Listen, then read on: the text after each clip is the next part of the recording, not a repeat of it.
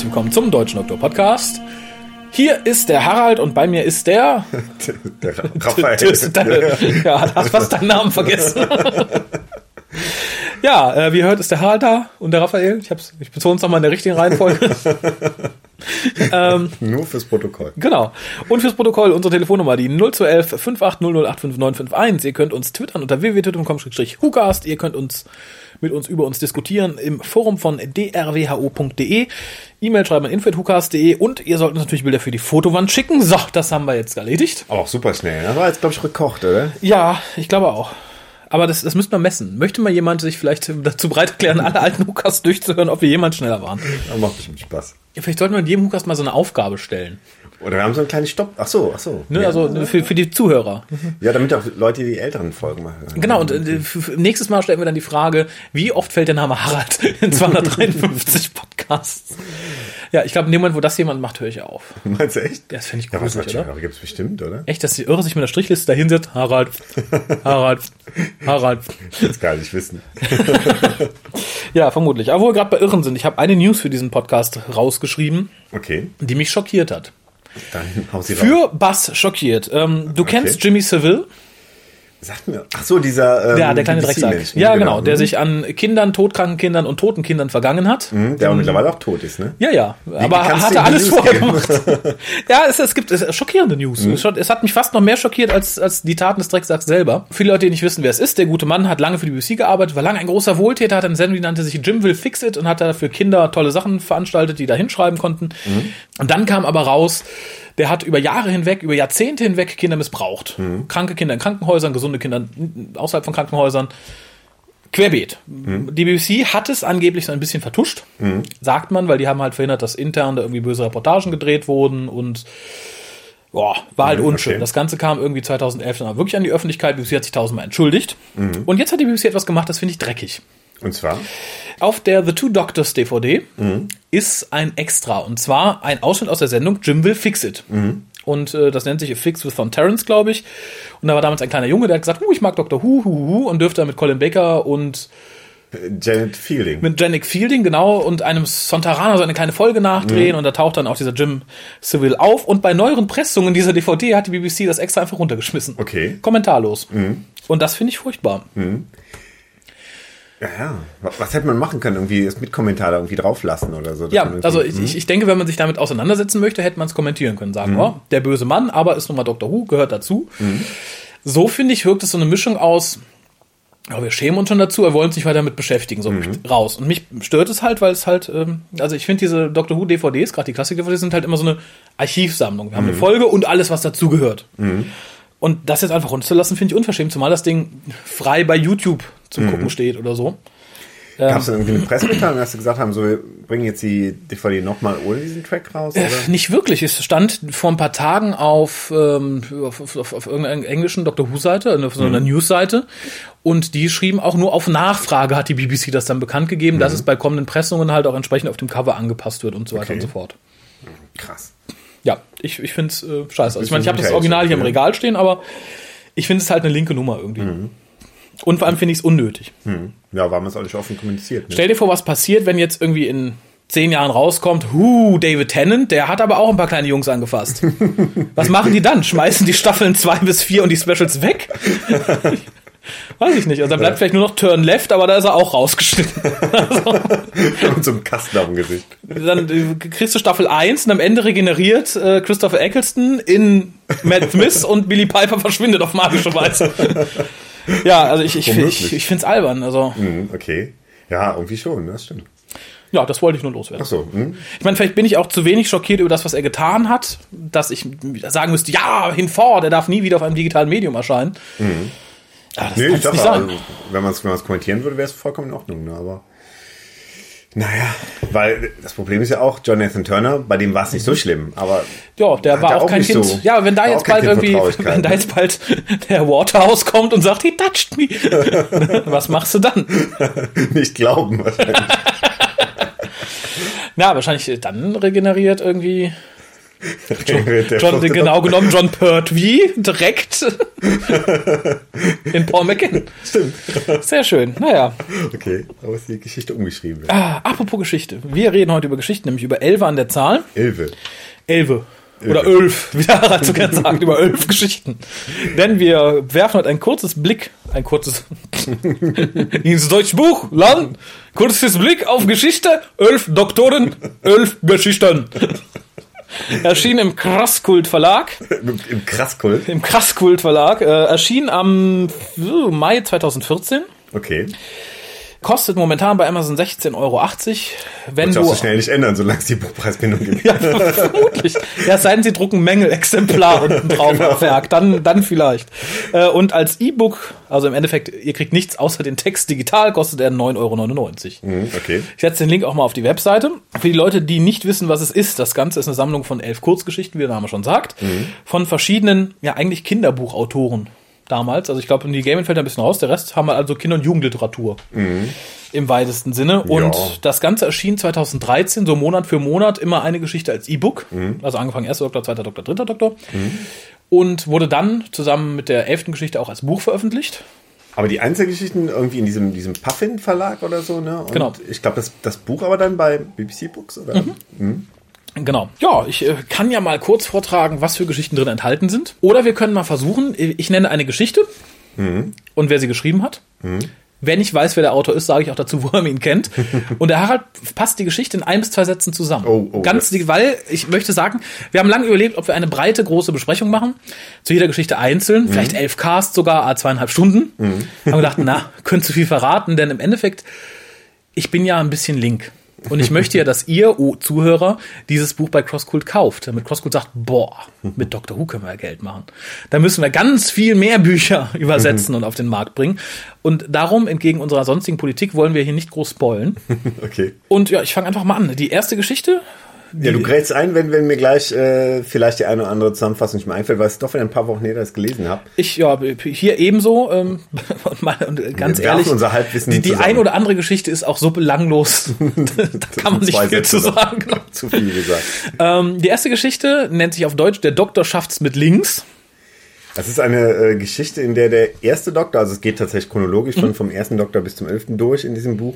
Ähm, es ist eine Entführungsgeschichte, wo Seelenpiraten ähm, Susan entführen Mhm. und der Doktor ähm, auf der Fährte ist und, und ihnen folgt und äh, ähm, noch ein kleines Problem hat, weil er gerade eine neue Hand bekommen hat. Mhm.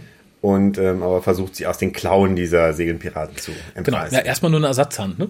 Die Ja. zweifingerige. ähm, ja, insofern finde ich äh, ganz lustig äh, die, die Übersetzung des Titels. Im Original heißt es A Big Hand for the Doctor und das spielt ja so ein bisschen auf die Ersatzhand an, die er danach bekommt, nämlich Mhm. eine, eine große, fette Frauenhand. ähm, geschrieben hat Eowyn Kolfer. Mhm. Ich weiß nicht, wie man Eowyn aussprechen sollte. Oin. Bis dato noch, auch noch nie was von gehört, aber irgendwie Doch, ist er äh, mir doch, begegnet. ja, ne? den, den, den wirst du aber kennen. Du weißt, was er geschrieben hat?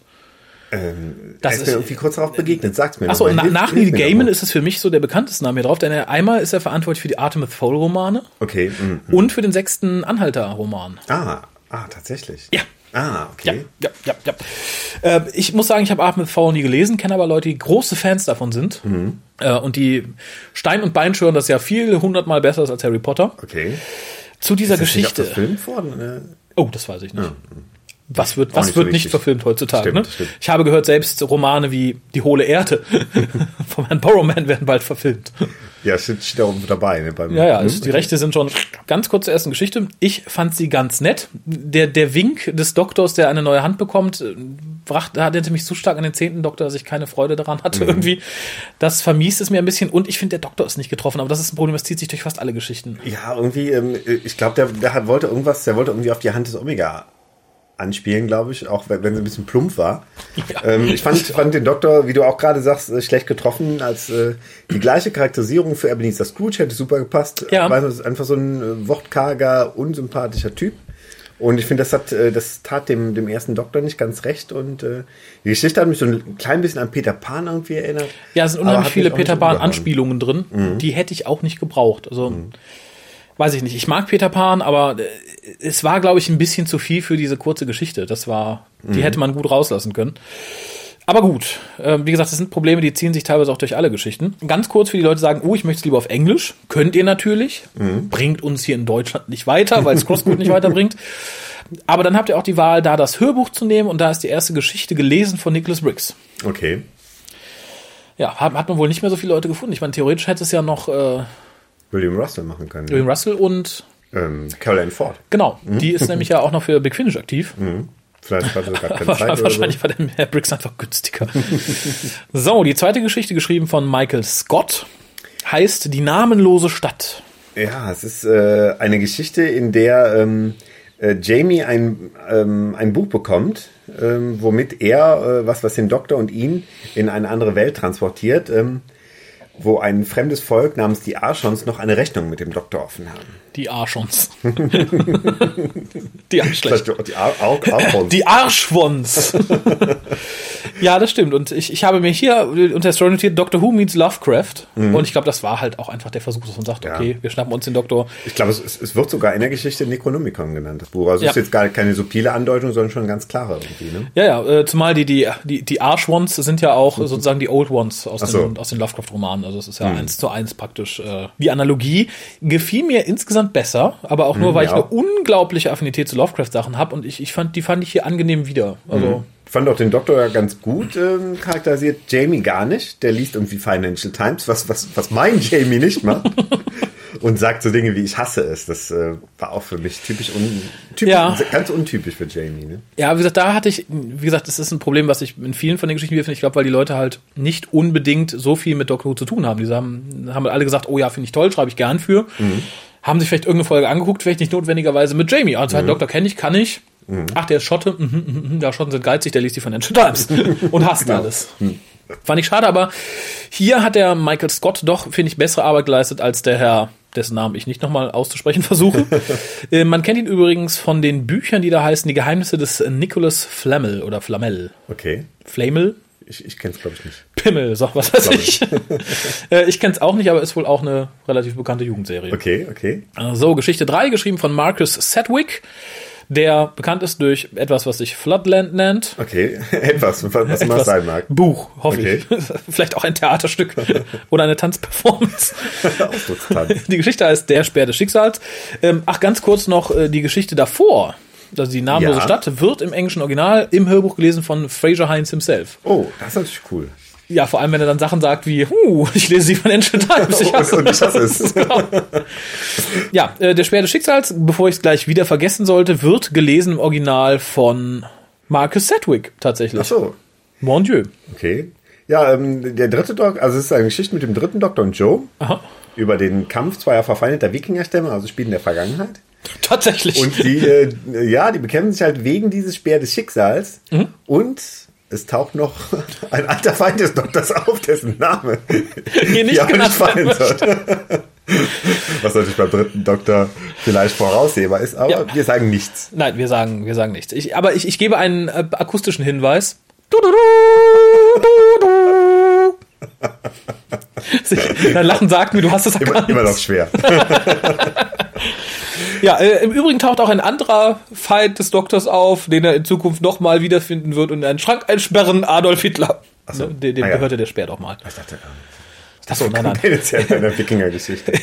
er wird name-dropped. Okay. Tja, Ja, der hat mir bis zu dem Punkt auf jeden Fall am besten gefallen. Ich finde, auch da sind beide gut ähm, charakterisiert, so Mhm. Ja, Joe als auch der. Doktor selbst. Und ähm, ja, dass der, dass dieser Feind auftaucht, den wir nicht nennen, äh, passt ganz gut in die Zeit und, und fand ich auch ganz nett. War, fand ich auch ganz gut. Ihn fand ich auch ganz gut ähm, charakterisiert. ja, also ich finde immer noch die Lovecraft-Geschichte ein bisschen besser, trotz des nicht vorhandenen Jamies. ähm, weil mir das war halt ja auch so, die, die Charakterisierung war toll, dadurch, dass Mr. X auftaucht als Bösewicht, passt es halt auch ganz toll in diese Staffel, in die es reingehören soll eigentlich. Aber es war mir halt ein bisschen too much. Wenn ich schon eine Kurzgeschichte schreibe, muss ich nicht jedes Klischee abreiten, was irgendwie Dr. Companion und die Ära hergeben. Das zieht sich aber auch noch durch weitere Geschichten. Wir werden noch viele alte Bekannte wiederfinden. Oha. Mehr als uns lieb ist. Oh ja. Ähm, die nächste Geschichte, die da heißt Die Wurzeln des Bösen von Philip Reeve, von dem ich jetzt nicht sagen kann, was er sonst noch gemacht hat. Hast du eine Ahnung? Nee, keine Ahnung. Ich könnte mal kurz nachschlagen. Ach ähm, ja. Aber oftmals waren auch selbst diese Texte für mich jetzt nicht so ähm, aussagekräftig, weil dann auch irgendwie Sachen genannt wurden, die ich dann auch nicht kannte. Goblins, Goblins vs. Dwarfs. Das hat, da habe ich schon mal was von gehört irgendwie. Ah. Ähm, ja, scheinbar so ein bisschen Children's, Guardian Children's Fiction und äh, Preis gewonnen. Und scheinbar so ein bisschen Fantasy halt geschrieben. Ne? Ja. In Brighton geboren. Ah, Hm. der, der Philip Reeves. Im Englischen heißt die Geschichte The Roots of Evil und wird gelesen von Sophie Aldred, ironischerweise. Okay, passt irgendwie gar nicht. aber- Aber die war gerade da. ja, ich glaube, sie war aber auch nur da, weil sie, glaube ich, auch ähm, die.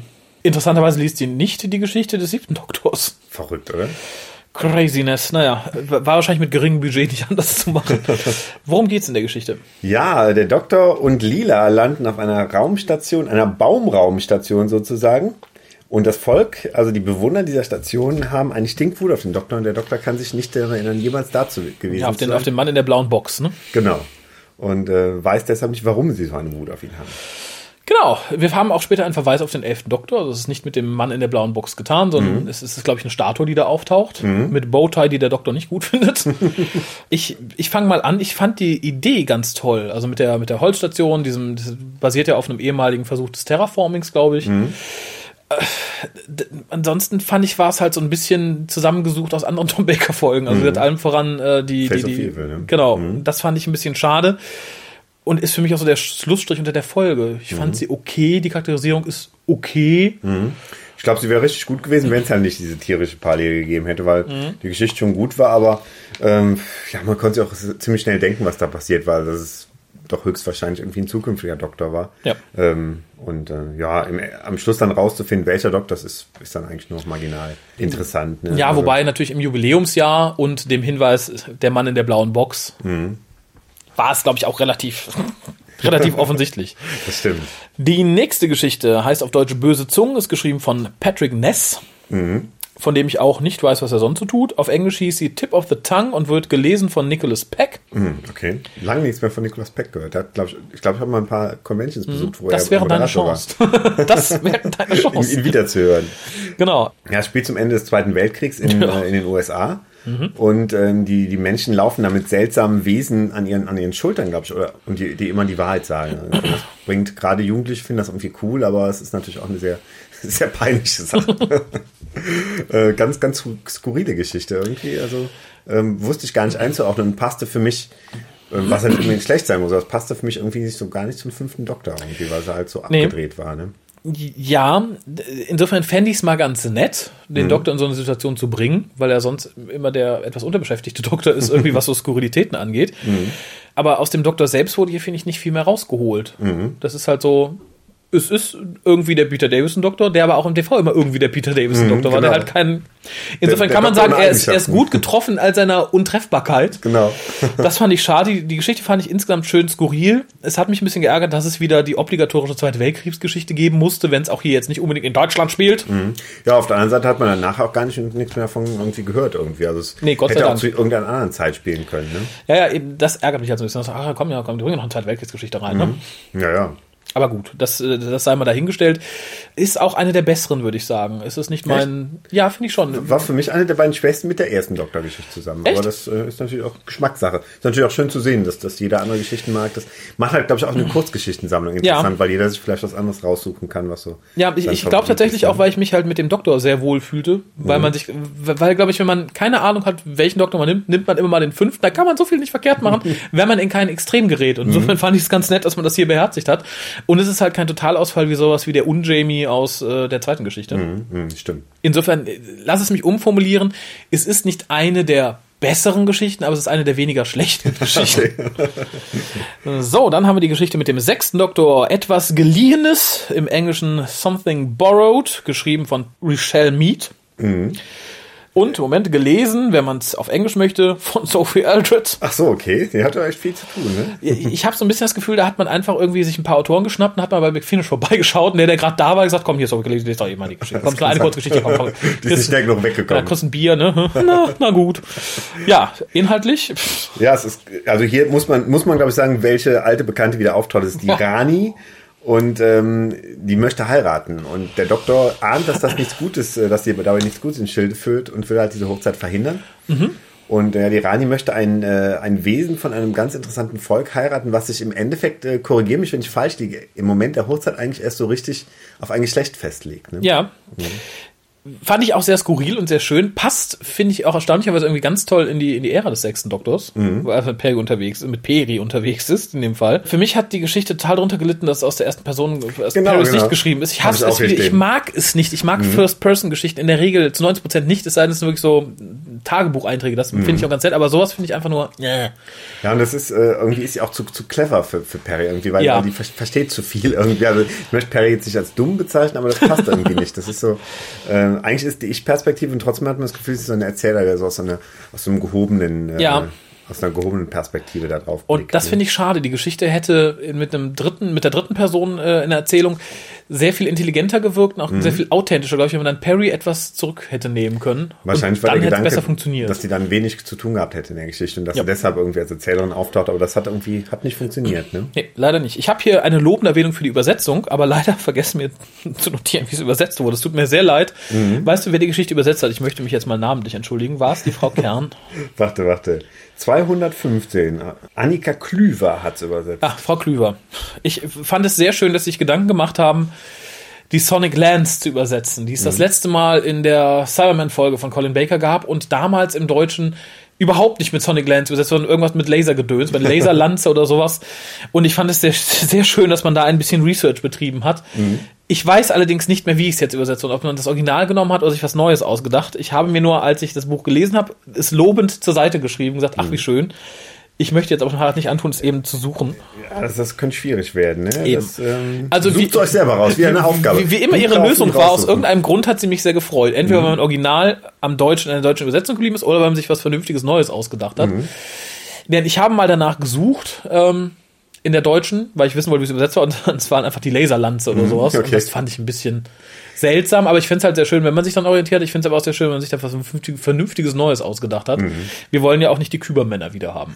oder, oder, die, die äh, Androiden, die eigentlich Android im Original haben. genau, in, in Sevilla. Das sind aber hässliche Androiden mit den roten Haaren und den Pickeln.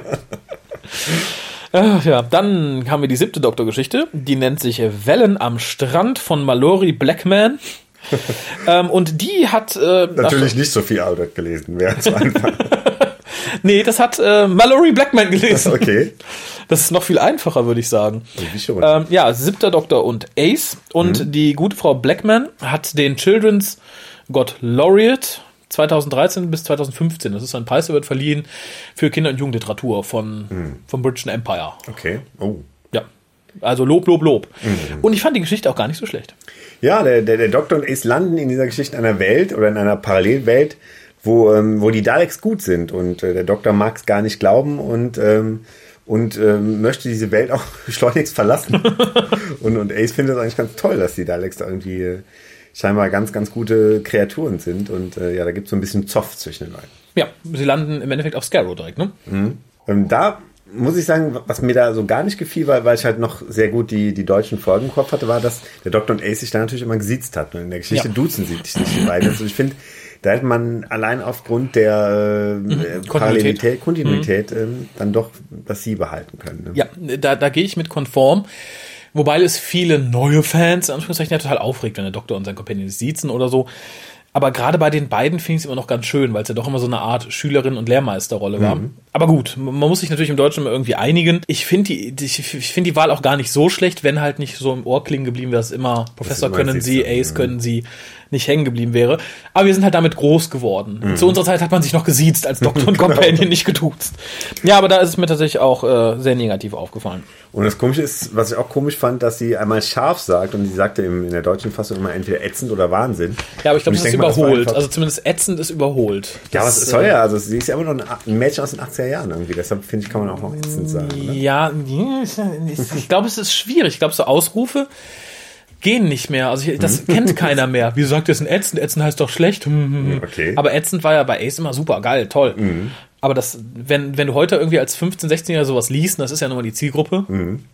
Wieso finde ich das jetzt doof? Musst du eine Fußnote dran machen. genau, das bedeutet geil. Scharf. Ja, insofern scharf finde ich okay. Mhm. Weiß ich nicht, finde find ich in Ordnung. Ätzend hätte ich nicht genommen. Es hat mich, mich auch schon immer ein bisschen gestört. Mhm, okay. Weil ich bin mit ätzend als Synonym für cool, toll, geil nicht groß geworden. Ätzend war eher was Schlechtes irgendwie. Ne? Ja, eben. Und darum finde ich es immer. War auch kurz vor unserer Zeit, insofern finde ich es okay, wenn man es einfach nicht, nicht eins zu eins übersetzt. So, die nächste Geschichte. Die Spore von Alex Scarrow, von dem ich auch wieder nicht weiß, was er sonst so getan hat. Gelesen von Nicholas Peck in der englischen Original-Hörbuchversion. Und ach, ja, fast eines meiner liebsten Companion-Paare, Achter Doktor und Evelyn.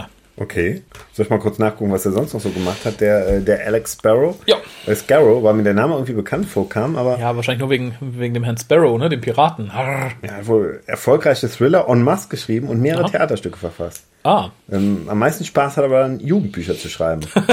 aber welche konkret stehen ja auch nicht. Also, Ach so. komisch. Ja, hat wahrscheinlich seinen Grund. Haben jetzt keins gefunden, aber der hat mal gesagt, er mag gerne Jugendbücher. Ja, in, in der Folge trifft der, äh, der Doktor auf einen Virus, der ähm, auf der Erde wütet und äh, Virus den Virus. der kommt ihm sehr bekannt vor, weil er nämlich auch schon auf, auf Gallifrey gewütet hat. Mhm. Und deshalb ist er umso geneigter, äh, ihn auszu, auszumerzen. Ne? Genau, er landet doch auch in der Nähe von Roswell, oder habe ich das falsch in Erinnerung? Genau. Mhm.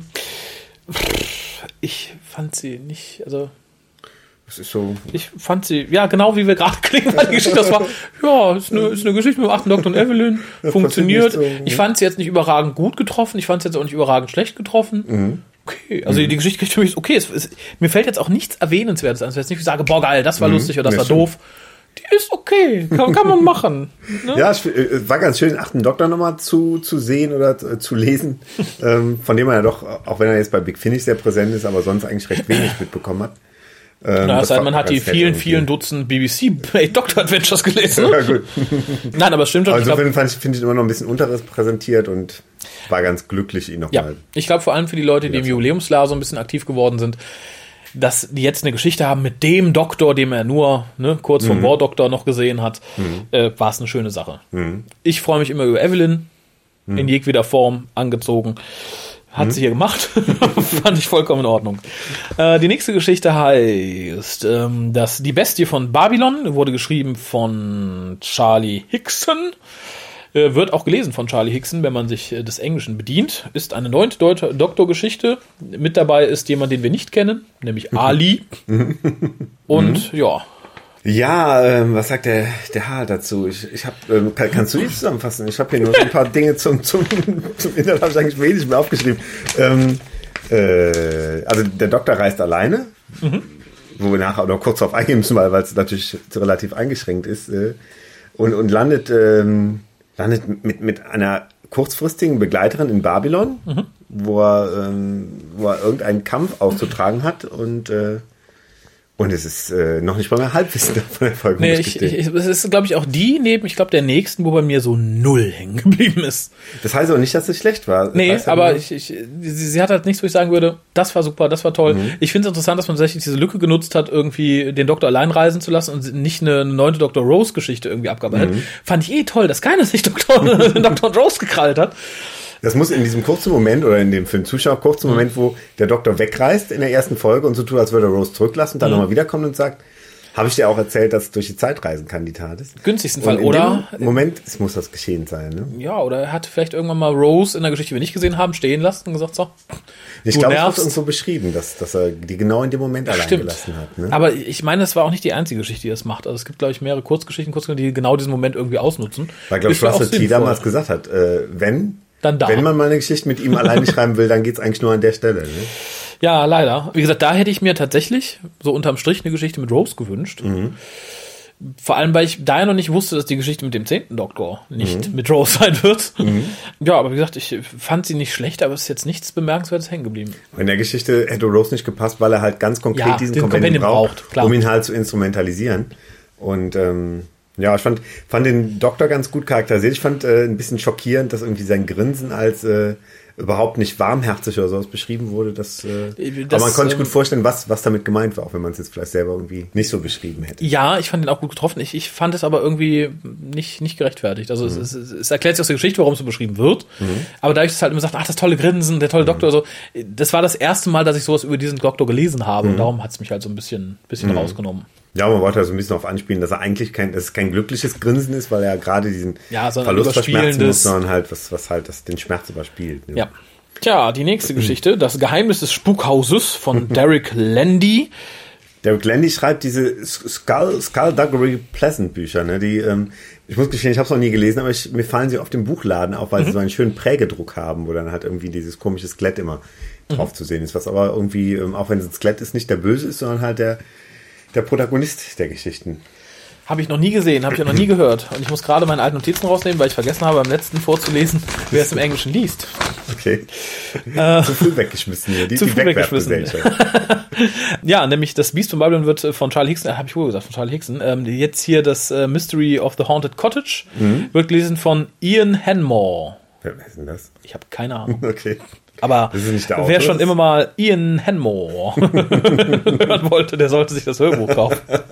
Wer auch immer Ian Henmore ist. Irgendjemand wird bestimmt im Forum schreiben, der und der ist Ian Henmore wir haben jetzt gerade keinen Rechner an, sonst würde ich nachgucken, wer Ian Henmore ist. Aber er ist bestimmt eine Künstler. coole Sau, wenn er diese Geschichte vorlesen darf. ja. Das ist eine Geschichte mit dem zehnten Doktor und Martha. Martha, erstaunlicherweise. Spielt in einer fiktionalen Welt, die sehr stark an die fünf Freunde erinnert.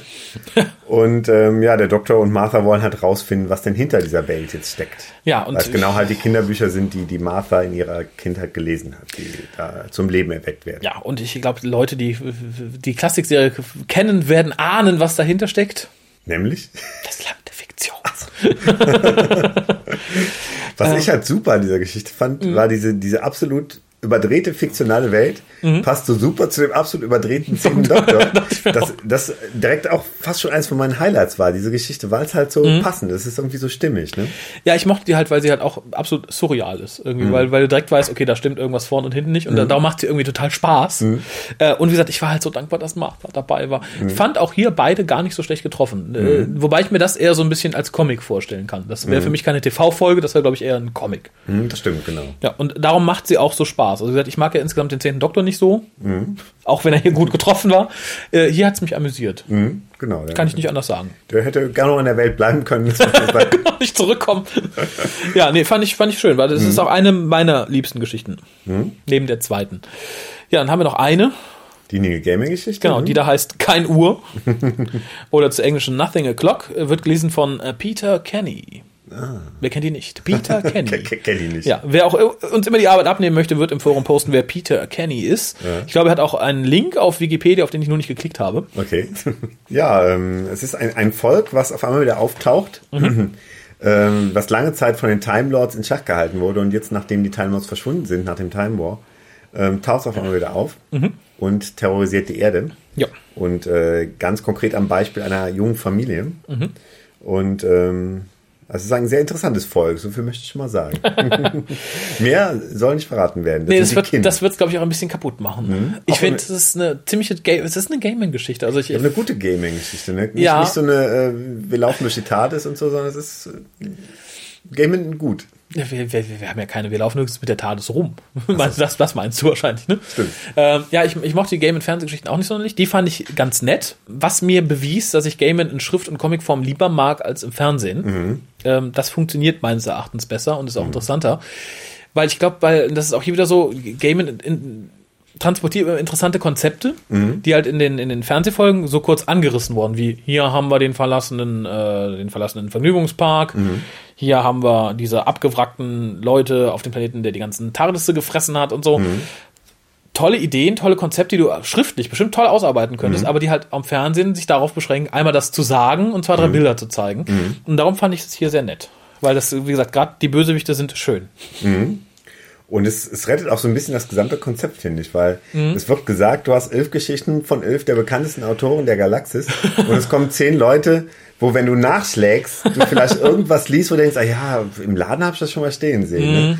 Und dann ist Gaiman so die letzte Rettung, dass man sagt, okay, es ist mindestens ein Bekannter dabei. Es kann natürlich sein, dass das im angelsächsischen Raum anders sagen, ist, dass die sagen, ganzen ist, Autoren, dass da echt so im, Englischen sind. Ist es eher so für Kinder und Jugendliche, die sagen, ah ja, kenne ich, kenne ich, kenne ich, kenne ich. Mhm. Im Deutschen schmiert es natürlich ein bisschen ab. Mhm. Wobei es natürlich global immer mehr zusammenwächst, bla bla bla bla bla bla. Aber ich finde auch Neil Gaiman und Eowyn Colfer, also der Herr von Artemis Fowl, äh, sind so für mich die großen Namen, die für mich herausstachen. Mhm. Ähm, ansonsten habe ich auch bei allen anderen nachlesen müssen, wer es ist. Mhm, genau. Und selbst dann manchmal gedacht, noch nie gehört. Ja. Ja, benenne noch kurz deine Highlight- und Lowlight-Folgen. Wir haben es doch schon so ein bisschen getan, aber. Ähm, ich fand tatsächlich halt die letzte sehr gut. Ja. Ähm, gut, die vorletzte war für mich halt unheimlich stimmig. Ob die gut, ja, auch, auch gut irgendwie. Und Mhm. äh, ich glaube, ich kann auch noch einen dritten Favoriten nennen. Ähm, das wäre im Endeffekt, glaube ich, schon die Geschichte mit dem siebten Doktor und Ace. Mhm. Und zwei, die mir jetzt so gar nicht so gefallen haben, das war die erste halt. Ja. Weil, wie gesagt, der erste Doktor war nicht gut äh, charakterisiert, die Geschichte war ein bisschen schwach. Ähm, und halt, mir gefiel halt die mit dem fünften Doktor nicht so gut, weil ich auch irgendwie mit diesem, mit diesem Konzept auch irgendwie wenig anfangen konnte. Okay. Also die mit dem ersten Doktor fand ich auch ähm, eher suboptimal. Mhm. Ein weiteres Lowlight wäre für mich, hm, ja, gute Frage. Es ist schwer zu sagen. Es waren halt viele so belanglose dabei. Die beste von Babylon fand ich ein bisschen, Mhm. weiß ich nicht, also interessant, aber ich hätte sie nicht unbedingt gebraucht. Eindeutige Highlights für mich sind trotz des Unjamies die namenlose Stadt. Wegen den Lovecraft-Elementen, natürlich die Neil Gaiman-Folge, also die Neil Geschichte in dem Fall. Und wie gesagt, die im Land der Fiktion spielt. Die war einfach nett und überdreht und ich hätte es erst nicht gedacht, aber es ist eine zehnte Doktor-Geschichte, die mir gefällt. Wahnsinn, oder? Ja, und äh, vielleicht auch vor allem, weil der Doktor hier sehr 1A getroffen ist, so wie ich ihn nicht gerne sehe, aber so wie ich ihn oft gesehen habe. Und hier passt er halt ganz toll rein. Also in allem muss ich aber sagen, dass das fand ich äh, noch mit die, die beste Idee war, um halt die, die 50-jährige Geschichte des Doktors zu feiern. Halt dieses, diese Zusammenstellung auch, ähm, Ja. wenn es jetzt nicht alles Highlights waren, aber es ist äh, einfach so ein, so ein schöner Ritt durch 50 Es, Jahre. es hat durch, halt ne? so einen Event-Charakter. Also ich denke, es ist ganz nett, dass jeden Monat dann so ein E-Book erschien, was man sich holen konnte. Ich hätte halt diese Autoren nicht gebraucht. Ich hätte halt lieber etablierte Autoren gesehen, die sowas schreiben. Ist natürlich vom Werbewert her geringer. Un, un, unbesprochen. Und ich finde es halt ganz gut im Gegensatz zu Panini Comics. Die haben ja auch eine Geschichte zum Jubiläum rausgebracht, wo halt dann alle Doktoren aufeinandertreffen und bla und großer Plan und bla bla. Da finde ich das so klein doch netter. Mhm, genau. Vor allem ist es auch nett für Leute, die sich halt so ein bisschen schwer tun mit, mit langen, großen Büchern. Gibt's ja immer mehr, bedauerlicherweise. Dann ist halt schön, weil man halt so sagen kann, okay, heute und morgen, also diese Woche lese ich die Geschichte vom ersten Doktor. kann man jeden, jeden Tag zwei, drei Seiten lesen, sagt, huh, war das anstrengend, aber man hat halt in einer Woche eine Geschichte, ist man dann auch in drei Monaten mit durch. So, so handliche Häppchen irgendwie, ne? Genau, und das ist ganz nett. Wie gesagt, es ist nicht die schönste Kurzgeschichtensammlung zum Doktor, die wir in den letzten Jahren hatten. Es gab ja auch um, so Klassikdoktoren und Big Finish hat die Short Trips. Aber es ist die erste deutsche, die wir haben. Mm, Die Übersetzung finde ich durch die Bank weg vollkommen in Ordnung. Wir sind jetzt keine großen Fauxpas aufgekommen, wo ich sagen würde, uh, das ist aber schlecht übersetzt. Im Gegenteil, manche Sachen sind sehr nett und sehr akribisch. Ja, Mit dem Du mich, und Sie. Mich nervt das, das Du, aber da, da gehen sie natürlich auch konform ähm, mit, der, mit der deutschen Synchronisation. Insofern äh, kann man auch Crossculter eigentlich wenig vorwerfen. Ne? Mal. Eben. Insofern, ich habe eh das Gefühl, dass CrossCult da sehr auch genau schaut, was, wie wurde es mal übersetzt, wie ist es jetzt, was machen wir davon und so. Insofern da ein ganz großes Lob. Da mache ich mir auch gar keine Gedanken mehr bei CrossCult, muss ich sagen. Ja, und ich, ich finde es halt schön, weil man da halt wieder etwas für alle hat. Das ist ja das, was, glaube ich, CrossCult so generell mit seinen Doktorveröffentlichungen so versucht hat. Man nahm sich halt erst was Klassisches mit einem ganz bekannten Autor. Oh, hat nicht so geklappt. Dann nahm man halt was mit dem angeblich tollsten Doktor überhaupt, was halt auch irgendwie ziemlicher Käse war leider. Ähm, also so vom, sie meinen es immer gut, das wollte ich damit sagen. Und das hier ist für mich so der erste Treffer, wo man sagen kann, okay, das meinten sie gut und da haben sie auch eine gute Auswahl getroffen. Also wunderschönes Chaos brauchen wir, glaube ich, nicht drüber zu diskutieren, das ist kein gutes Buch. Das hier ist schön, das ist, finde ich, auch für den Preis ganz okay, vor allem als E-Book. Wer sagt, okay, ein Zehner, das ist nicht mal ein Euro pro Geschichte, ist nett. Natürlich jetzt ein bisschen schwierig, dass die zwölfte Geschichte rauskommt dieses Jahr. Und dann auch nochmal schön neu aufgelegt wird in England. Das wird CrossCode sich nicht erlauben können, denke ich. Vielleicht übersetzen sie das E-Book, das würde ich mir wünschen, und stellen es zur Verfügung. Aber ich bin sehr zufrieden mit der Auswahl und auch mit der Ausführung. Natürlich nicht so schön. Die englische Ausgabe ist, glaube ich, ein bisschen größer, so vom Format her. Aber wie gesagt, macht sich gut im Regal. Genau, man hat ja auch schön mit Prägedruck irgendwie gearbeitet. Ne? Das sieht auch ganz, ganz nett aus, finde ich. Ne? Ja, und wie gesagt, viele Leute sagen, ah, ich kenne nur die neuen Doktoren, die haben hier neue Doktoren, aber können auch mal die alten reinschnuppern. Sollten sich aber vielleicht bei dem einen oder anderen Doktor nicht auf die Charakterisierung verlassen, wie sie hier Genau. dargestellt wird. Und auch bei den Companions nicht unbedingt. Genau, für die Leute, die das Buch schon gelesen haben oder lesen wollen, es gibt auf der BBC-Seite ist es, glaube ich, ansonsten ist es aber auch über diverse Wikis verlinkt und so zu jedem, zu jeder Geschichte eine fünfminütige Videoeinleitung vom Autor. Ich glaube, auf der BBC Worldwide äh, YouTube-Seite kann man das ganz gut, kann man die alle Genau, aufrufen. ne? da würde ich mal reingucken, das ist ganz interessant, dann erfahrt ihr so ein bisschen was über die Motivation, weil meistens ist es halt, die haben mich gefragt, na wäre ich ja doof, wenn ich ausschlage, das ist Dr. Who, das macht ihr schon immer. Ha. Und der achte war noch übrig. Eigentlich wollte ich den sechsten ja nicht. Mhm. Aber dann haben wir Schnick, Schnack, Schnuck gespielt und ich habe verloren. Leider. Aber ähm, ist ganz interessant und vor allem macht es dann ja auch nochmal 50 Minuten Mehrwert, den man sich umsonst reingucken kann zu einem Buch. Ich möchte jetzt nicht von einem Making-of sprechen, aber es ist halt ganz interessant. Äh, vor allem kann man da einen Blick auf die Leute werfen. Mhm. Ist ja auch mal ganz interessant. Ne? Eben. Ja, es ist schwer für sowas eine Wertung zu geben. Hast Man könnte du... eig- eigentlich, wenn wir die Geschichte einzeln bewerten bewerten. Also ich fand, fand wie gesagt, die Idee gut, sowas mhm. zum Jubiläum zu machen. Ich fand es auch gut, dass die es nach Deutschland gebracht haben. Mhm. Ähm, aber jetzt so eine, so eine generelle Wertung, also ich würde würd über Durchschnitt sagen, weil, weil es mehr gute Geschichten eigentlich als, als schlechte gab. Ich sag mal 7,5. Hui. Ja. Hui. äh, ich gebe, glaube ich, die 6. Hm, okay. Aber mit, mit bestem Wissen und Gewissen und besten Grüßen und Wünschen ich, ich, ist es immer schwierig, bei so Short Stories wirklich äh, auf den Punkt zu landen. Also ich, mhm. ich kenne ein paar Short Stories, die sind wirklich brillant mhm. aus dem englischen Sprachraum. Gerade auch von Robert Sherman, der hat so ein, zwei geschrieben, wo ich sage, top. Mhm. Bei einem anderen ist halt immer so, ne, bisschen rumgegurke zum Teil. Mhm. Man hat halt nicht so viel Platz. Mhm. Was ich hier negativ finde, ist, dass man halt dann auf jedem Klischee rumreiten muss. Wir brauchen den Mr. X, wir brauchen die Rani, mhm. wir brauchen, ach ja, mhm. ne, die Hand ist Omega noch irgendwie und hu. Ähm, mhm. ich bin froh, dass man auf Rose nicht rumgeritten ist, was fast wörtlich zu nehmen ist. Insofern, ähm, ich finde, Crosscult steigert sich mit der Auswahl seiner mhm. Bücher momentan. Als nächstes kommt Schada und dann das Wummelbuch und dann haben sie sich den War Doctor noch unter den Nagel gerissen. Das Wummelbuch oder das Wimmelbuch? Das Wubbelbuch. okay. Und wenn das nicht kommt, kommt das Wimmelbuch. Werden wir sehen. Aber ich finde halt, sie steigern sich so. Ich finde jetzt mhm. mit, mit Schnitt, Schada ist, glaube ich, noch eine Stufe erreicht, die sie bisher nicht erreicht haben. Mhm. Und dann das kommt das Wimmelbuch, da braucht man gar nicht mehr zu lesen. Damit erreichen sie jeden. genau. Und dann kommt äh, Engines of War. Ähm, und das ist mhm. großartig. Also ich habe bisher nur kurz quer gelesen, ein paar Kapitel. Es ist wirklich schön. Also weißt du das schon? Stand noch nicht auf der Crosscard-Seite gestern. Nee, sie haben es aber auf Facebook gesagt. Ah, okay. Dass sie sich die Rechte mhm. daran unter den Nagel gerissen haben. Das finde ich sehr gut.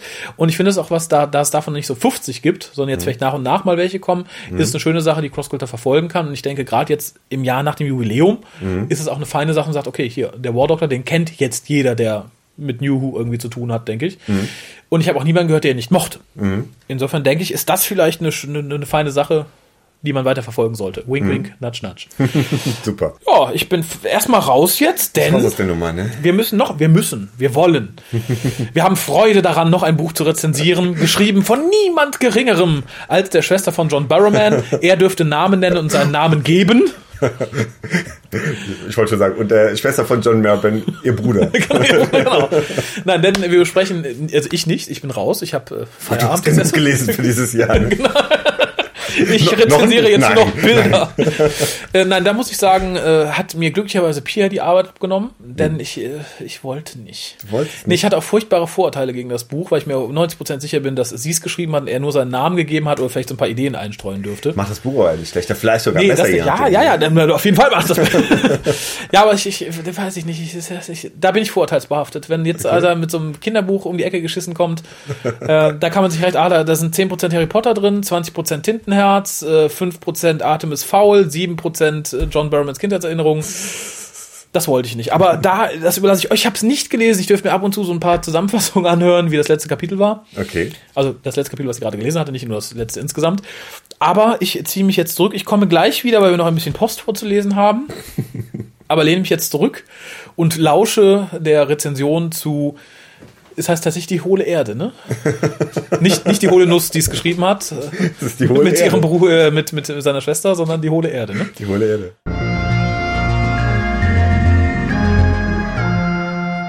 Okay, dann, dann äh, fasse ich jetzt erstmal zusammen und danach schauen wir dann mal, was wir, was wir von den Barrowman Sisters halten. Ja, ja, das war mein Plan. Ach so, ja, hallo. Dankeschön, Schatz. Ja, hallo. Der Raphael hat gesagt, ich soll Hallo sagen. Und das mache ich auch. Und jetzt ist auch schon der Harald dran. Ja, denn der Harald hat eine Inhaltsangabe. Eine okay. kleine, aber er hat eine im Gegensatz zu mir. Und deswegen schieß los, Harald. Okay, ähm, ich schieß mal los. Ähm, das Buch heißt Die hohle Erde von den Barrowman Sisters. Ähm, ähm es geht um ähm, die Zwillinge Matt und M, die äh, übernatürliche Fähigkeiten haben, das heißt, sie können Bilder zum Leben erwecken und ähm, können auch selber die Welten dieser Bilder, die sie geschaffen haben, betreten. Und das hat ähm, ein paar Verfolger auf den Plan gerufen, die diese Eigenschaft gerne für ihre eigenen bösen Zwecke nutzen wollen. Und die sind ihnen dicht auf den Fersen. Deshalb muss die Mutter der Zwillinge Hals über Kopf auf die Insel ihres Großvaters mit ihnen fliehen. Und ähm, ja, im Haus des Großvaters erfahren die Zwillinge, dass sie der Schlüssel in eine andere Welt, also in diese Bilderwelt sein können, ähm, in der alle vorstellbaren bösen Kreaturen hausen. Und diese Welt heißt halt die hohle Erde. ähm, ja, das ist halt diese Eigenschaft, die sie für ihre Verfolger so interessant macht, die halt in diese hohle Erde auch eindringen wollen. Und ähm, ja, bald merken die Kinder oder die Familie, dass sie selbst auf dieser Insel nicht mehr in Sicherheit sind, weil die Verfolger ihnen weiterhin dicht auf den Fersen sind. Und ähm, ja, schließlich erreichen die Verfolger die Insel und dann wird's ganz brenzlig für die Kinder und ihre Familie. Das ist so ja. meine Zusammenfassung. Gut.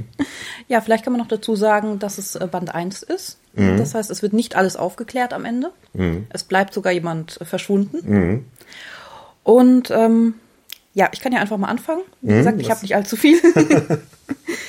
ja, gleich zu Beginn ist mir aufgefallen und ich glaube, für Kinder ist das ein bisschen negativ, dass ähm, selten aus Matt und Ems Perspektive berichtet mhm. wird. Wie gesagt, nur am Anfang, später wechselt das. Mhm. Aber am Anfang ist es ja eher die Mutter oder es ist halt eine dritte Person, bei der ein Erwachsener beobachtet wird. Mhm. Aber es sind halt nicht die Kinder. Und das stelle ich mir, das Buch ist ja für Kinder ab zehn Jahren, mhm. ein bisschen schwierig vor. Also als Erwachsene fand ich es gut, weil die Mutter, mit der konnte ich mich dann eher identifizieren als mit den kleineren Kindern. Aber mhm. Ja, für wirklich für junge Leser weiß mhm. ich nicht ob Nö. das so der richtige Einstieg ist. Hm, passt, passt irgendwie nicht so. Ne? Ich fand, ähm, wenn wir so leicht chronologisch vorgehen, auch wenn es jetzt natürlich keine, keine Unmenge ist, die ich, äh, die ich hier stehen habe. Am Anfang so, so eine Szene, ähm, die, die mich so total irgendwie überrascht hatte, ähm, wo sie Hals über Kopf halt fliehen müssen aus ihrer Wohnung. Mhm. Und ähm, sie sehen halt die Verfolger vor der Tür und wissen aber, dass die Tür zu ist und wählen sich fast so ein bisschen in Sicherheit oder sind eigentlich noch relativ entspannt dafür, mhm. dass sie jetzt gerade verfolgt werden. Ich dachte, okay, die werden doch eine Hintertür haben irgendwie und, äh, mhm. und dachte, okay, die müssen irgendwas gemacht haben, um diese Hintertür zu sichern. War aber im Endeffekt nicht gesichert. Aber es war so eine Szene, wo ich dachte, irgendwie, das äh, ist irgendwie nicht, nicht so zu Ende gedacht, ne? Diese, mhm. diese Fluchtszene, ne? Ja, ich fand, sie waren dann auch sehr entspannt, als sie draußen waren. Mhm. Irgendwie nachdem ähm, einer da seinen Arm in der Wand äh, verloren hatte, äh, standen die ja irgendwie dann auf dem Parkplatz rum am Ende und haben sich erstmal unterhalten. Mhm. Und ich weiß gar nicht, hat die Mutter eine geraucht oder so? Wie sowas, ne? genau. Stand da erstmal entspannt.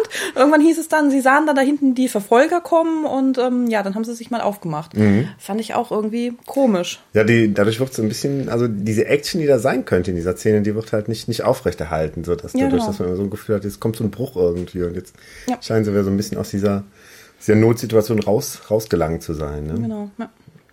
Was es auch gab, ganz, ganz am Anfang und zwischendrin immer wieder, waren Zeitsprünge ins Mittelalter. Mhm. Und da wurde dann zu dieser Abtei, in der die Kinder dann später sind, auch eine Verbindung hergestellt und mhm. ähm, auch zu den Animaren. Animare, eher wohl, zu mhm. den Animaren. Wie auch mhm. immer. Ist das, ist das Lateinisch oder Animare?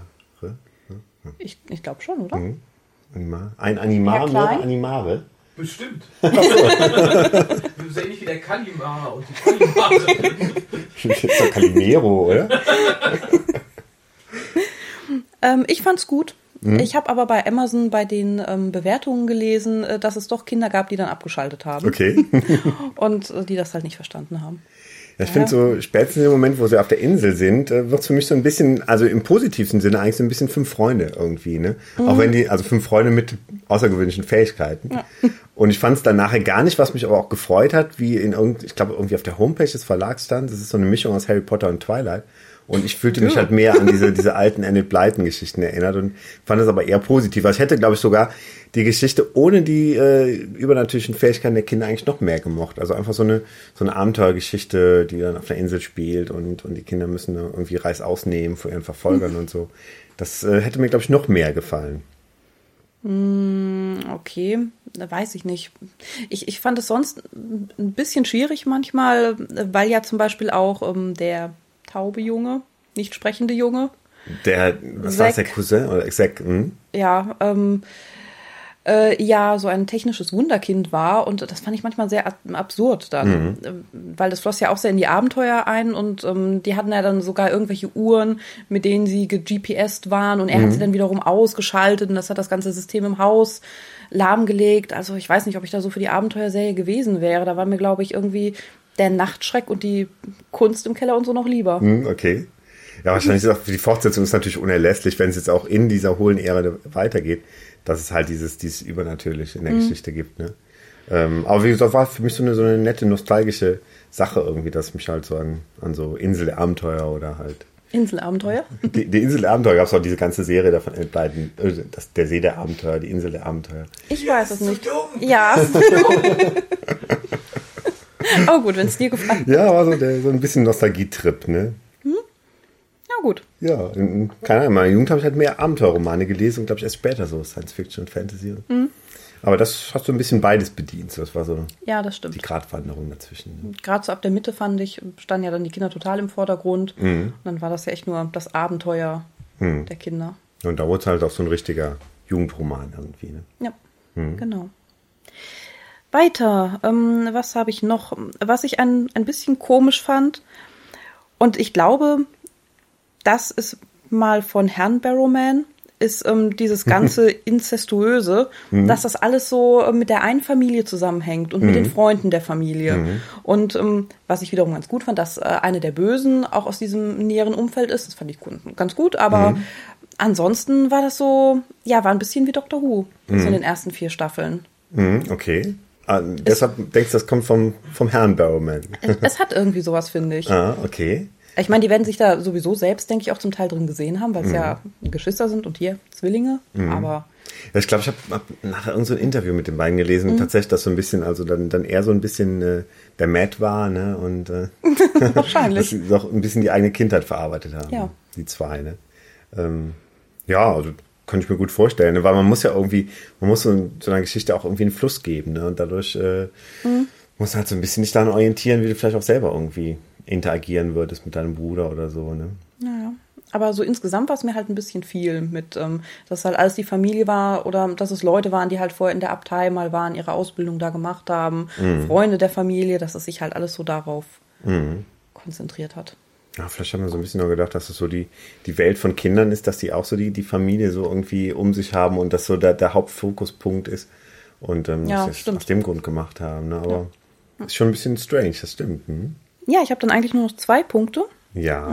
Ein, bei dem ich gar nicht sagen kann, ob es negativ oder positiv ist. Ich bin mir einfach unsicher, ob es für Kinder ab zehn Jahren jetzt wirklich geeignet ist oder Kinder so von zehn bis zwölf irgendwie.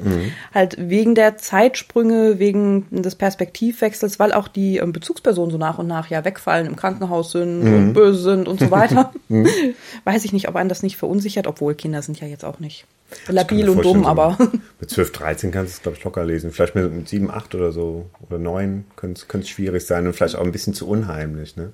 ja, gerade so der Nachtschreck oder so, das fand ich schon gruselig. Ja. Okay. Ja, aber bei Jugendlichen weiß ich halt nicht, ob es dann wieder dicht genug geschrieben ist. Also mir wäre es jetzt nicht genug. Und wenn ich mich dran erinnere, was ich halt so gelesen habe mit 13, 14, das war dann auch Fantasy zum Teil, aber das war dann halt nicht auf dem Niveau. Das war dann schon sprachlich so ein bisschen höher. Deswegen weiß ich nicht so genau, ob man da wirklich die richtige Zielgruppe getroffen hat. Aber ich kenne mich damit jetzt auch nicht so aus. Ja, ich weiß nicht, ob sie irgendwelche Kids hatten, die das vorlesen konnten, weil ich glaube, das ist dann so der beste Faktor, dass du irgendwie mal einfach ausprobierst. Ob es jetzt einem Neunjährigen gefällt oder was der dazu sagt oder ob es ihm zu unheimlich ist und was jetzt irgendwie ein 13-Jähriger dazu sagt, ob es ihm vielleicht schon zu langweilig ist. Ne? Kann, ich, also, kann, kann durchaus sein. Ne? Ja. Ähm, ist aber, glaube ich, ganz gut angekommen. Ne? Also es ähm, hat sich Ich glaube, kriegt ja auch eine verkauft, Serie. Ne? Mhm. ja, ich habe so, ich habe in meinem Artikel hier so, so, so jede Menge Kleinigkeiten stehen. Zum Beispiel ähm, gibt es irgendwo die Szene, wo das Monster aus diesem PC-Monitor entsteigt. Und da, dadurch, Ach ja. dadurch zieht sich die Szene hin, weil es halt nicht schnell genug da rauskommt. Und da hätte einfach der Gegner was anderes machen können. Mhm. Ja. Er hätte es ja irgendwie plötzlich erscheinen lassen können oder so. War ziemlich unlogisch. Da wird die Geschichte auch- halt abgebremst, ohne dass man es irgendwie nachvollziehen kann. Ne? Ja, also so, so ein paar Kleinigkeiten. Wie gesagt, alles in allem hat mich das, glaube ich, so ein bisschen geflecht, dass ich so an die, an die Abenteuerromane meiner Jugend erinnert hat. Deshalb hat es, glaube ich, einen ganz positiven Eindruck bei mir hinterlassen und äh, besser als ich gedacht hatte. Also ich hatte jetzt echt gedacht, ähm, gerade so der vielbeschäftigte John Barrowman, der wahrscheinlich kaum zum Schreiben kommt, äh, der da ab und zu mal ein Kapitel zwischendurch bringt, was irgendwie so hinge, äh, in, in Hetze geschrieben ist. Und äh, ich denke mal, dass die wirklich sich irgendwie äh, lange unterhalten haben. Da hat wahrscheinlich die Schwester dann angefangen zu schreiben. Also meine Theorie, ne? Dass sie so ein paar Gespräche geführt haben, wo es hingehen soll und die Schwester hat es dann irgendwie zu Papier gebracht. Ne? Ich habe mal irgendwo gelesen, ich weiß jetzt aber gar nicht mal, ob das in den Danksagungen war oder im Internet, ähm, dass sie die Idee bei einer Reise nach Cardiff irgendwie hatten und drei Ah. Stunden im Auto gefahren sind und im Prinzip dann so, ja, die Handlung ausgearbeitet hatten am Ende. Hab ich, das habe ich auch irgendwo im Internet, Ja. glaube ich, gelesen. Das Genau. kommt mir bekannt vor. Ja, das ist ja, da hat wahrscheinlich dann die Schwester übernommen. Und ich kann mir auch gar Ich nicht vorstellen, auch. dass jemand, der auf Musicalbühnen steht, der im Fernsehen zu sehen ist, dass er noch Zeit hat, ein Buch zu schreiben. Ne? Ja, Hm. ja stimmt. Aber ich hatte am Schluss Lust, äh, also ich war interessiert, wie es weitergeht. Also bei mir hat es schon geklappt, diese offenen Stränge. Ähm, würde mich tatsächlich interessieren, wie es Hm. es fortgesetzt wird. Ne? Ähm, ja, weil es irgendwie, also ich, ich habe dann zwischendurch versucht, mich auch in so ein, ein jüngeres Ich reinzuversetzen, weil es natürlich, wie du auch sagst, für jemanden in unserem Hm. Alter ist halt manchmal ein bisschen zu einfach gestrickt irgendwie oder hat halt nicht genug, ist vielleicht nicht genug dahinter. Aber ich kann mir halt vorstellen, so mein, mein neunjähriges Ich oder mein zehnjähriges äh, hätte es, glaube ich, gemocht, das Buch. Also Hm. ist keine, keine schlechte Sache. Ne? Hast du denn eine Wertung? Äh, ja, ich würde, glaube ich, würde ihm schon so 6,5 bis 7 Punkte geben. Gut. Äh, Ja, ich würde ihm auch sechs geben. Ja, ich fand es jetzt auch ganz okay zu lesen. Ich würde auch das zweite lesen. Ich würde es mir, glaube ich, eher schenken lassen, je nach Preis nur selbst kaufen. Ich fand es ganz gut, aber jetzt nicht überragend. Aber wenn man es geschenkt bekommt oder so, dann äh, finde ich, ist es, ist es eine gute Sache. Es ist auf jeden Fall unterhaltsam zu lesen. Es ist auch spannend. Oftmals gerade so im hinteren Teil. Ja. Ich finde es auch schön produziert. Das ist wirklich so gebunden und äh, lässt sich auch gerade für Kids gut aufschlagen. Also es ist nicht so, so ein enges Taschenbuch, sondern das äh, finde ich, fand ich ganz, ganz nett gemacht irgendwie. Ne? Schön, schönes, also interessantes Cover irgendwie und äh, bisschen gediegen ausgestattet. Ne? Genau. Also ich finde von jemandem, der berühmt ist und der für was anderes berühmt ist, ist es doch ganz okay. Ja, und seine Schwester ist ja irgendwie, glaube ich, äh, Deutschlehrerin oder sowas und, Mhm. und- hat natürlich, äh, Englischlehrerin, hat natürlich Genau. ein gewisses, äh, ja, eine gewisse Verbindung zur englischen Sprache. Ne? Und das ist, Und für kreatives Schreiben. ah ja, stimmt, stimmt. Hm. Das merkt man. naja. Die Carol. Ja, wir können es empfehlen, den richtig jungen Zuhörern noch mehr als den Genau. Zuhörern so jenseits der 20, aber ähm, kann man vielleicht auch dem, dem Neffen oder so schenken oder der Nichte oder, Ja. oder vielleicht der, der Tochter oder dem Sohn oder was immer man da so hat. Genau. Aber halt nicht zu Kleinkindern. Also dem Achtjährigen oder so vielleicht dann doch lieber erstmal die fünf Freunde schenken. Ja, genau. Oder zusammen vorlesen. Oder das? Ja. Ja. Gut, wir haben es dann eigentlich und ähm, gucken jetzt Hilfe suchen den Raphael an, der da hinten sitzt. Ich weiß, ob der Ein noch bisschen mal, da hochkommt noch mal vom. Sofa. Ah, die Süßigkeiten stehen doch hier. Das, das lockt. So, dann bin ich auch wieder da. Und ich habe schon schon zu Harald gemacht, ich habe einen kleinen Fehler gesagt. Nein, ich habe es schon schon zu Harald gesagt, ich habe einen kleinen Fehler gemacht. Und zwar? Ich habe auf Facebook gesagt, dass wir gleich aufnehmen und die Leute gebeten, noch etwas zu kommentieren und wir würden es vorlesen. Ich dachte, da kommen die üblichen zwei, drei Verdächtigen zusammen. Es sind dann 35 geworden. Ich würde sagen, ich fange einfach mal an. Wenn ich keinen Nerven habe, gebe ich an dich weiter. Ist dir das recht? Ja, von mir aus gerne. Okay. Stefan Müller schreibt, man sollte meinen, Raphael kenne uns schon zu gut, um so etwas zu schreiben. Und ja, dies sollt ihr vorlesen. Und dies, und dies, und dies auch. Und auch diesen Smiley. Den lese ich nicht vor. Vielen Dank. Da bist du. Max Kissel, ihr seid super, immer weiter so. Grüße an das ganze Team. Okay. Ja, voll der schreibe ich das dann. 20 Leute hier um uns rum sitzen. Produktionstechniker, Beleuchter. Abpudern. So, Marc Gorisek schreibt, oh, ich lese auch Nachnamen vor, egal, steht auf Facebook, da darf man alles vorlesen. Ja, kannst du ab dem Ihr seid freiwillig. hey, ihr Lichtgestalten, ihr leistet eine super Arbeit. Vielen Dank für die fast 300 Podcasts und so viele kurzweilige Stunden. Ja, bei uns sind es ungefähr vier bis sechs Mal mehr kurzweilige Stunden. Kevin Nolting, glaubt Ja. ihr, was? Ja, mach doch nur Vornamen, oder? Ja, Kevin, Kevin. glaubt ihr, dass des Doktors Kindheit noch einmal in der Staffel thematisiert wird? Macht weiter so. Glaube ich nicht. Nö, glaube ich auch nicht. Brauche ich auch nicht. Nö. Weil es auch auf die Folge irgendwie, äh, weil es zur Folge passte. Aber ich glaube nicht, dass es jetzt ein wiederkehrendes Thema sein wird. Nö, fände ich auch Ja. albern. Vielleicht ist das ein neues Spin-off. The Young Doctor. Gott. René schreibt, wuhu! Und so, macht ein Smiley. Thorsten schreibt, What do we want? Time travel! When do we want it? That's irrelevant! Sehr schön. Uwe schreibt, wann macht ihr ein Hörertreffen in Cardiff? Gar nicht.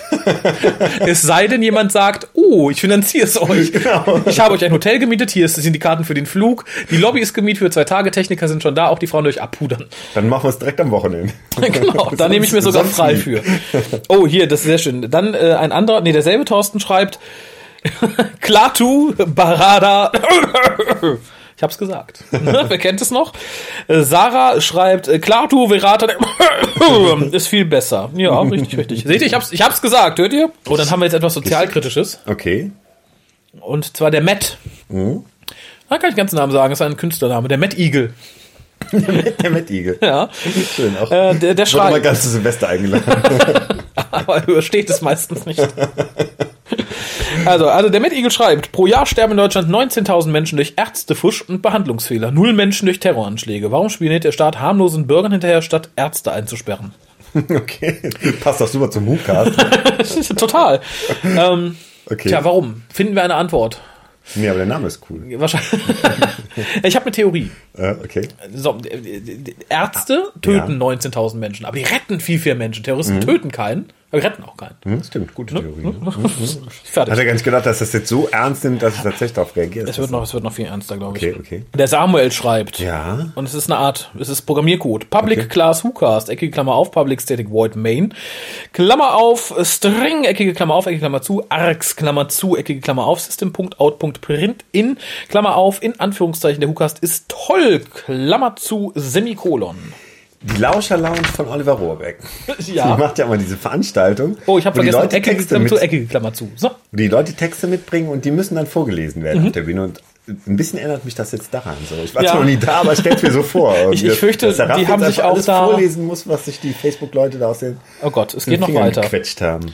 Der Schöner schreibt, Ja. Der schöne Pernhard. Oh, darf ich eine Methode hinzufügen? Public State Float bewerten, Klammer auf, Folge, Folge, Klammer zu.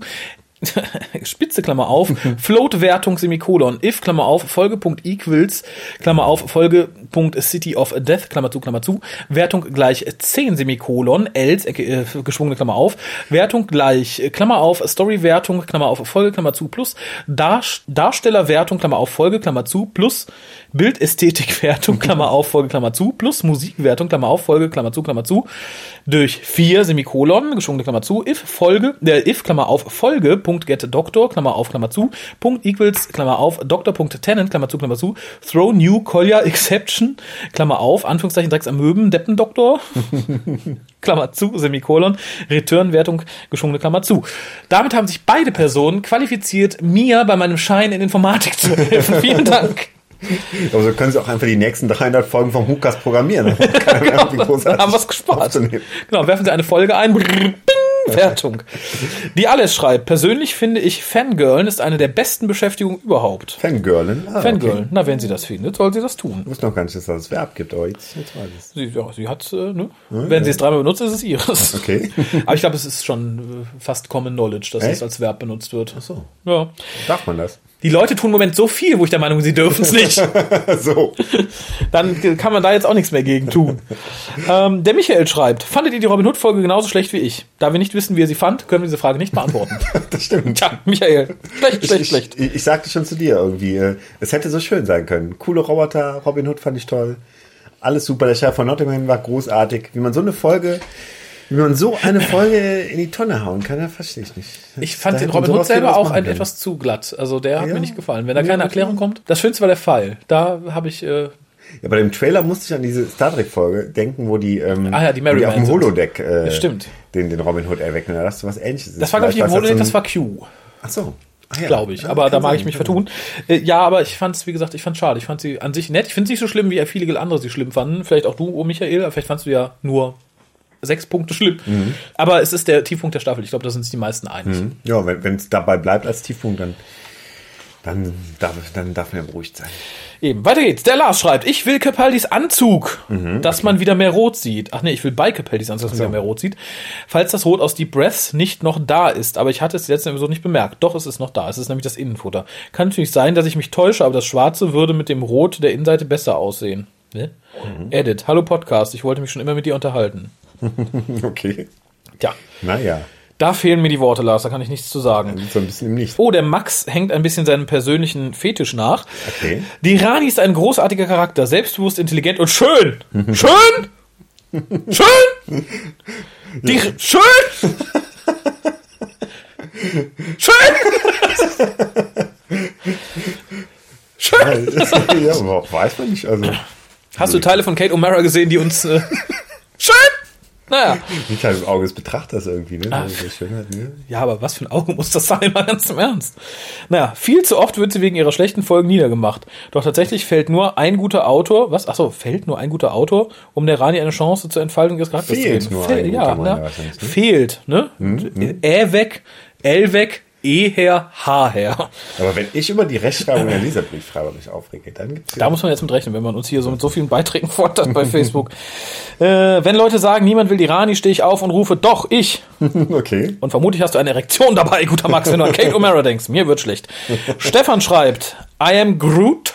Das hat, Ja. glaube ich, mit den Galaxy-Bla-Leuten zu tun, ne? Galaxy Bla. Ja, mit den Galaxy oder wer ist Groot? Guardians of the Galaxy. Ja, meine ich Guck doch. ich erst am Wochenende, weiß noch nicht. Kann ich dir danach sagen. Glaube ich aber. Zumindest im Zusammenhang, dass, oder mir ist irgendwie da irgend so beklopptes Meme entgangen, aber es ist mir auch egal, ich mag Memes nicht. äh, der Florian schreibt, ist ein Candyman im soziologischen Umfeld eines JNT nicht vielleicht sehr fragwürdig? Oder ist JNT vielleicht der Candyman, wenn er seinen Moods, wenn er seine Moods bekommt? Matthew Waterhouse wird's wissen. Womit wir wieder bei den News dieser Folge werden. Ja, ähm, ähm, ich habe jetzt kurz schon irgendwas über den Candyman gelesen, über die ganze Folge und sie war ja tatsächlich so ein bisschen wegbereitend, weil ich finde, äh, viele Folgen der neuen Serie haben ein bisschen was von Happiness Patrol irgendwie, dass man auch so ein bisschen, so fast so ein bisschen Sozialkritik irgendwie durch, durchscheint. ähm.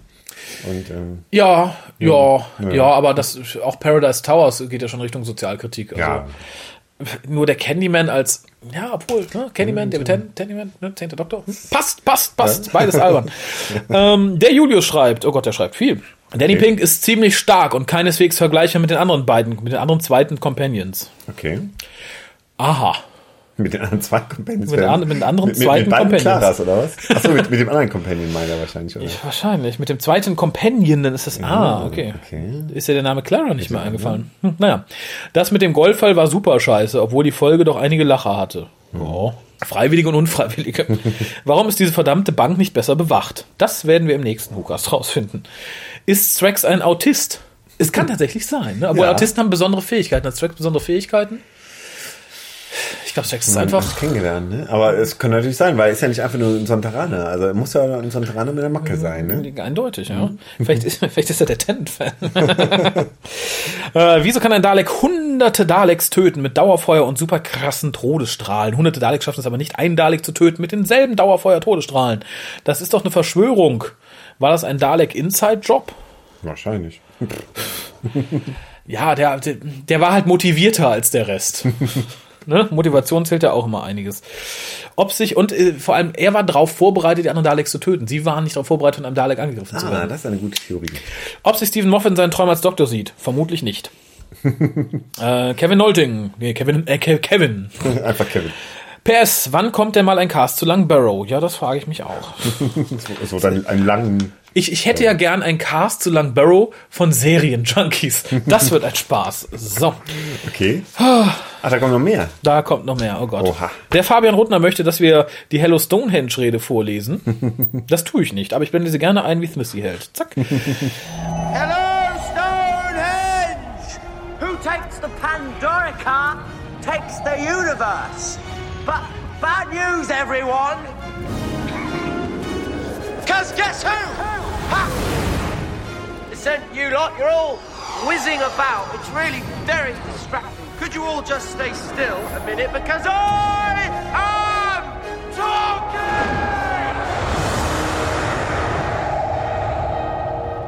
Now, the question of the hour is who's got Pandorica? Answer I do. Next question who's coming to take it from me?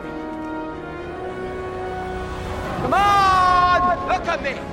No plan, no backup, no weapons worth a damn. Oh, and something else I don't have. Anything to lose. So, if you're sitting up there in your silly little spaceship with all your silly little guns, and you've got any plans on taking the Pandorica tonight, just remember who's standing in your way. Remember every black day I ever stopped you. And then, and then, do the smart thing. Let somebody else try first. Oh Gott, jetzt kommt ein Zungenbrecher. Ich bin gespannt, aber es ist die Kopie eines anderen Zungenbrechers, den ich viel lieber mag, den ich zuerst vorlese. So. Ah, Jetzt ist. Ja, jetzt springen wir, aber ich es ist. brauche ein bisschen Chronologie. Es ist, nee, nicht wibbly wobbly timey blah. So. Es ist weg. Ist weg. Ah, hier. Diese Frage brennt mir seit Jahren unter den Nägeln und für alle Leute, die Monkey Island kennen, die kennen auch eben diesen Zungenbrecher, der es leider nicht so gut in die deutsche Übersetzung geschafft hat, nämlich How much wood would a woodchuck chuck if a woodchuck could chuck wood? Jetzt der Harald! Gemein. Ich habe immer die deutsche Fassung gespielt. How much wood would a woodchuck chuck if a woodchuck Kutchak Wood. Uh, aber abgelesen geht es sogar einigermaßen. Ja, ne? ja. So, und dementsprechend finden wir hier vom Peer. How many cookies could a good cook cook if a good cook could cook cookies? A good cook could cook as much cookies as a good cook who could cook cookies. Oh mein Gott. Das musst du nicht nochmal, das war fies. Dankeschön. Dafür darfst du das vorlesen, was der Kolja dir aufgetragen hat. Bitte mit Inbrunst und Vaterlandsliebe. Ich nehme meine Hand, meine Hand zur Brust. Dritte Strophe, Nationalhymne, bitte selber nachgucken. Ah, das ist so fein. Vielleicht können wir sie einblenden. Aber, aber dann die Version von Sarah Connor. Kannst ja, wenn du, wenn du äh, Teletext irgendwie anmachst beim Fußballspiel, wird's ja. Tatsächlich sind wir soweit. Ja, ja, aber dann auch andere, irgendwie von anderen Ländern. Ich glaube zumindest die deutsche Übersetzung, irgendwie da kann man so ein Die Deutsche, kannst auf Deutsch mitsingen. Oh, Albanien, über alles. Naja, sehr schön. Aber wie gesagt, Einigkeit, Recht und Freiheit, ihr kennt das Ganze. Wie gesagt, vielleicht finde ich die, die, die Brüh im Lichte Version ja noch. So, der schöne Pernhard schreibt nochmal, ich würde gerne noch eins meiner Gedichte einreichen. Oh, okay. Ich freue mich so. Der Iltis voller Hinterlist, im Imbiss den Dentisten biss. Der Dentist ihm draufhin behende das Rückgrat in zwei Hälften trennte. Oh. Ein Poet. Ja, womit wir wieder bei Ärzten wären, ne? Ja, ja, Ärztefusch, das ne? hat der arme Iltis nicht überlebt. der gute Hinnerk schreibt uns, wenn einem Gutes widerfährt, dann ist es ein Arschbach-Urwald wert. Denn im Arschbach-Urwald steckt der Geist des Schweines. Ich war mir gar nicht bewusst, dass unsere Hörer schon vor 18 Uhr so viel trinken. Naja. Da Ähm, kommt's raus. Der Hinak fährt fort.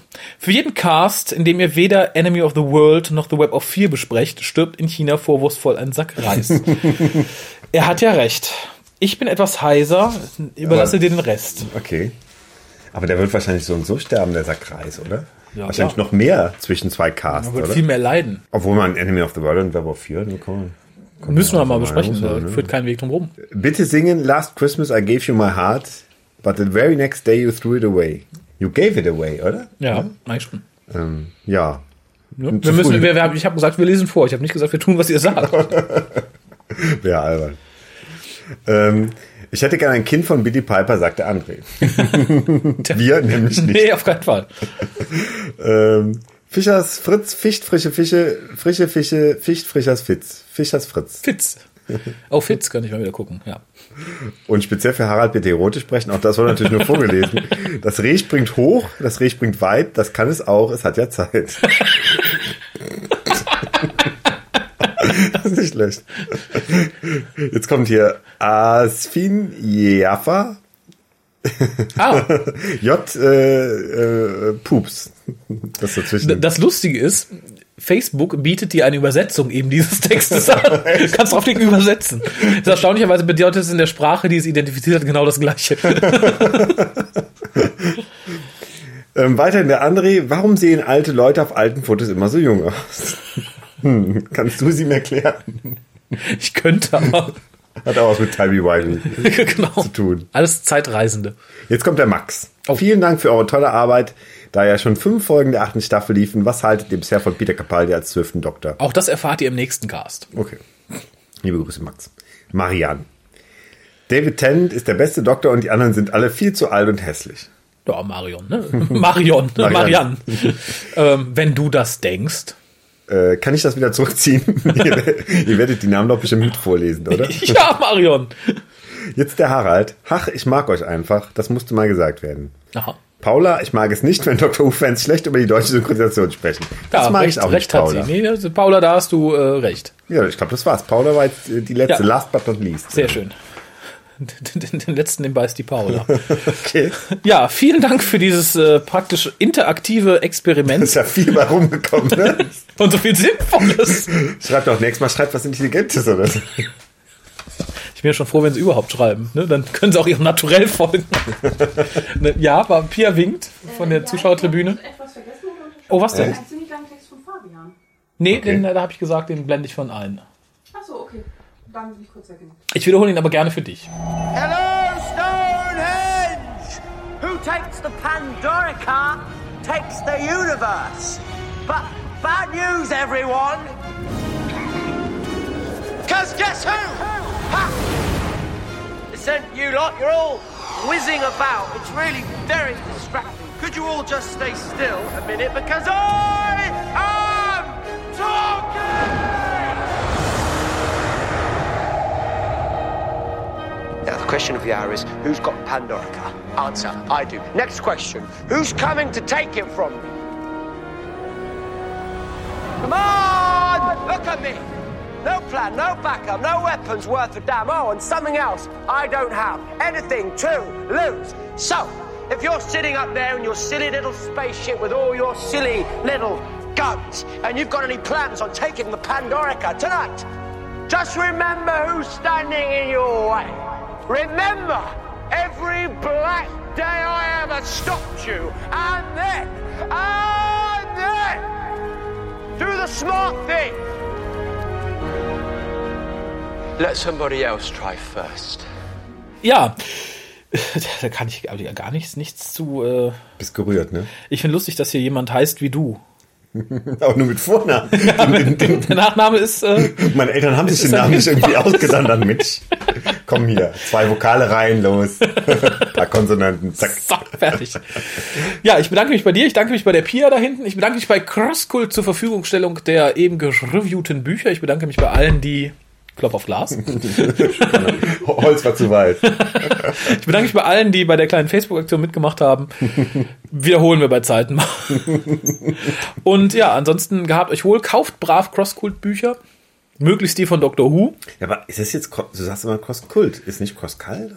Von mir ist auch Cross-Cult. Das Ja, ich, ich, fra- ich frage ja nur, ne? Ich weiß es nicht. Es, es lässt sich auch allein aus der Schriftsprache nicht entnehmen. Das ist das Problem. Und Aber wenn es das deutsche Wort Kult wäre, wird es ja mit K geschrieben, aber es wird ja mit C geschrieben. Ne? stimmt. Deshalb denke ich, es ist das. Cross-Cult. Cross Cult. Tut mir leid. Cross Nö, nö, ich, ich wollte nur wissen. Nein, ich nur wollte auch, ich wollte, ich, ich wollte die Firma nicht diffamieren, also die Firma Cross Cult.